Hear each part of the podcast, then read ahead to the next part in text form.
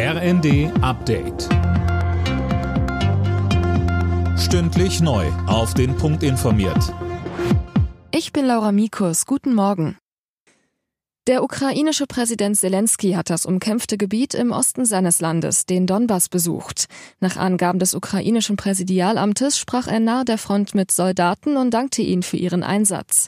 Mehr dazu von Isabel Sperlich. Zelensky besuchte unter anderem die umkämpfte Stadt Sjeworodonetsk, die letzte größere Stadt der Region Luhansk, die noch nicht von Russland erobert wurde. Er besichtigte dort offenbar Kommandoposten und Stellungen. In mehreren Videos ist zu sehen, wie Zelensky in einer Art Bunker mit Soldaten spricht und ihnen Auszeichnungen verleiht. Großbritannien hat der Ukraine unterdessen Raketenwerfer zugesagt, die bei der Abwehr von russischen Langstreckenraketen helfen sollen. Bremens Bürgermeister Bovenschulte will im Bundesrat über eine sogenannte Übergewinnsteuer für Unternehmen abstimmen lassen. Das berichtet die Zeitung Welt. Die Mineralölkonzerne verdienen sich gerade schlicht und ergreifend eine goldene Nase, so der SPD-Politiker gegenüber der Zeitung. Angesichts drohender Mieterhöhungen fordert der Mieterbund einen besseren Schutz für Haushalte.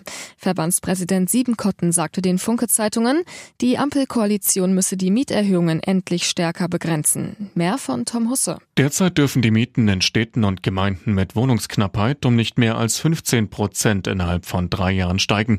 Die Ampel hatte sich vorgenommen, diesen Wert auf 11 Prozent zu begrenzen. Selbst das wäre noch viel zu hoch, so Siebenkotten. Der Mieterbundpräsident fürchtet, dass nun vor allem große Vermieter den Spielraum für Mieterhöhungen ausnutzen.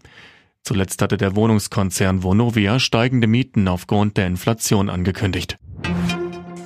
Spider-Man No Way Home ist bei den diesjährigen MTV Movie and TV Awards als bester Film ausgezeichnet worden. Mehrere Trophäen holte auch die Dramaserie Euphoria. Ein Ehrenpreis für besondere Verdienste gab es außerdem für Jennifer Lopez. Wales ist das erste Mal seit über 60 Jahren wieder bei einer Fußball-WM dabei. Im entscheidenden Spiel für das letzte europäische Ticket für das Turnier in Katar setzten sich die Waliser mit 1 zu 0 gegen die Ukraine durch. Rafael Nadal hat zum mittlerweile 14. Mal die French Open gewonnen. Im Finale von Paris setzte sich der spanische Tennisstar glatt in drei Sätzen gegen den Außenseiter Kaspar Ruth aus Norwegen durch. Für Nadal ist es der 22. Grand Slam-Titel, so viele hat kein anderer. Alle Nachrichten auf rnd.de